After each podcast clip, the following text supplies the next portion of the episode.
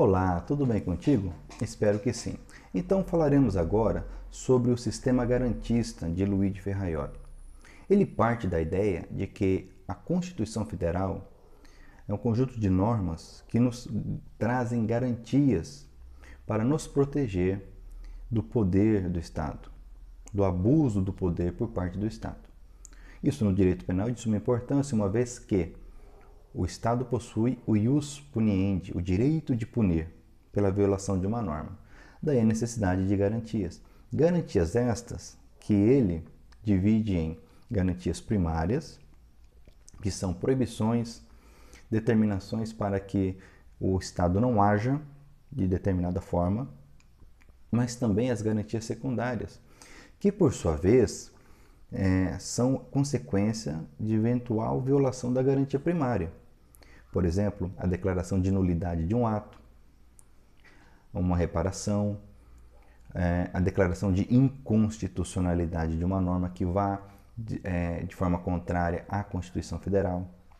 Aduz Ferraioli o seguinte, que o garantismo, entendido no sentido do Estado Constitucional de Direito, isto é, aquele conjunto de vínculos e de regras racionais impostos a todos os poderes na tutela dos direitos de todos, representa o único remédio para os poderes selvagens. Então estamos falando aqui de regras que são impostas aos poderes executivo, legislativo, judiciário, que impede a selvageria, que impede a lei do mais forte. Então, mesmo o Estado sendo mais forte, deve observar essas normas, essas regras, esses axiomas que veremos agora os chamados 10 axiomas do garantismo de Luigi Ferraioli. E você perceberá que há uma sequência lógica aqui. Então, a, a, quando falamos em aplicação da norma penal, conforme esta compreensão, passamos por esse filtro. Então vamos lá. Primeiro, nula pena sine crimine, ou seja, não há sanção penal, não pode haver uma pena sem crime, ok? Para que se fale em é, sanção, castigo, de, é, sub, é, se fale de pena, é, é, preciso que haja um crime, ok? E a lógica, a sequência nos diz que nulo um crime sine lege. Por sua vez, não há o crime sem lei, não há crime sem lei anterior que o defina, conforme prescreve o artigo 5 da Constituição Federal, assim como o artigo 1 do Código Penal. Ainda, nula lex penalis sine necessitate, ou seja, não há, não pode haver uma lei penal sem necessidade. Já vimos que o direito penal tutela os bens jurídicos mais importantes, mais valiosos. Então não há que se falar em norma penal para é, satisfazer o capricho de alguém ou para proteger é, questões meramente morais ou bens jurídicos que podem muito bem ser tutelados por outros ramos do direito. Então, olha só, não há que se falar em pena sem crime, não há que se falar em crime sem lei anterior e não há que se falar em lei penal sem necessidade. Quarto, nula necessita sine injúria, ou seja, essa necessidade da lei penal não existe sem uma violação, sem uma ofensa a bem jurídico. Ok? E não há, olha só, nula injúria sine azione. Não há que se falar em injúria, em ofensa, sem uma ação, uma conduta humana.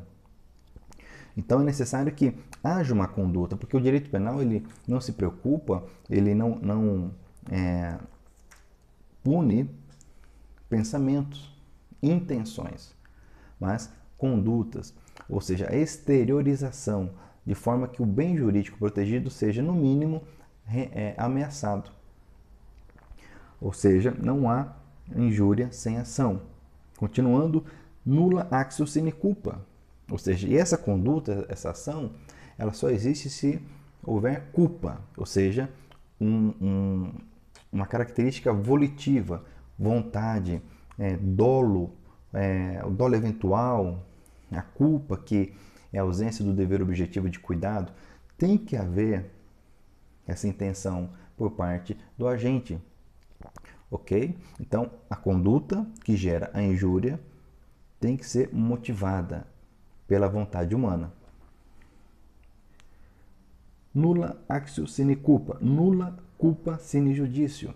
E essa culpa, essa responsabilidade, ela será analisada em um julgamento, em uma análise feita pelo Estado juiz. Julgamento esse que diz aqui nullum judicium sine accusatione, que para que haja julgamento é necessário uma acusação, acusação formal, acusação correta, detalhada. O agente precisa saber do que ele está sendo acusado. Por que ele está sendo acusado? Quando ele eventualmente, é, possivelmente realizou o crime, contra quem? Quem é, viu, testemunhou uma acusação correta. Por sua vez, nulo accusatio sine probatione. Essa acusação ela será ferida, analisada conforme uma instrução probatória. A probácio. É necessário então a produção de provas, elementos que podem demonstrar ao julgador a culpa ou a inocência do agente. Percebe uma sequência? que por sua vez vai terminar com nulla probatio sine defensione. Há necessidade nessa instrução probatória de defesa, de se ouvir a outra parte de forma paritária, igualitária. Então, rapidamente, não há pena sem crime, não há crime sem lei, não há lei penal sem necessidade, não há necessidade sem injúria, ou ofensa, não há ofensa sem uma conduta humana, não há essa conduta sem uma culpa, não há essa culpa sem um julgamento. Esse julgamento não existe sem uma acusação. Essa acusação precisa de uma instrução probatória que, por sua vez, depende, para que seja correta, de uma defesa efetiva, paridade de armas.